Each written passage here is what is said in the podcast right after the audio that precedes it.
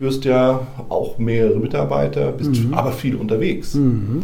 Wie machst du das denn? Das frage ich mich auch manchmal. also ich bin tatsächlich so ein typischer E-Mail- und WhatsApp-Leader. Mhm. Ähm, und ich bin eigentlich im Gegensatz zu meinem eigentlichen Charakter, bin ich unternehmerisch sehr aufgabengesteuert, sehr aufgabenkonzentriert. Ja.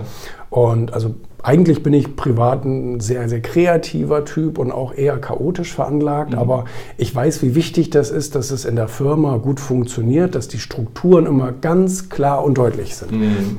Der größte Fehler von Management und Führung ist ja immer Verwirrung. Mhm. Wenn Verwirrung herrscht, dann hast du ein riesengroßes Problem. Ja. Deswegen versuche ich wirklich immer ganz, ganz klare Linien ähm, in, der, in der Firma zu fahren, dass jeder also weiß, was sind die Ergebnisse, die der Chef von mir haben will. Mhm.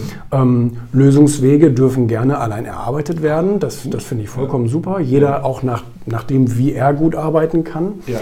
Und ähm, ich finde nur immer eine Klarheit wichtig. Mhm. Das heißt, in beide Richtungen muss die Kommunikation sehr klar und deutlich sein mhm. und gerne auch emotionslos, dass wirklich also eine, eine gewisse Nüchternheit den Aufgaben über, ja. gegenüber äh, besteht. Und ähm, so mache ich das. Das heißt, ich lege Ziele fest, mhm. ich lege Volumen fest und was wir alles dann so brauchen mhm. und ähm, äh, überlasse dann Freiheit in der Gestaltung, mhm. aber will jederzeit eine ganz klare Kommunikation, klare Zwischenstände und so weiter haben. Mhm. Wir haben ja auch regelmäßig eben Ressort-Meetings bei uns in der Firma. Ja. Da bin ich dann auf jeden Fall immer da. Mhm. Das ist eben etwas, was ich mir aber auch angewöhnt habe. Das heißt, ich bin nicht nur unterwegs, mhm. sondern ich bin auch verlässlich an manchen Tagen da und bin in den Besprechungen und jeder jeder kann ja. sich, mich sozusagen mit seinen Fragen bombardieren. Ja.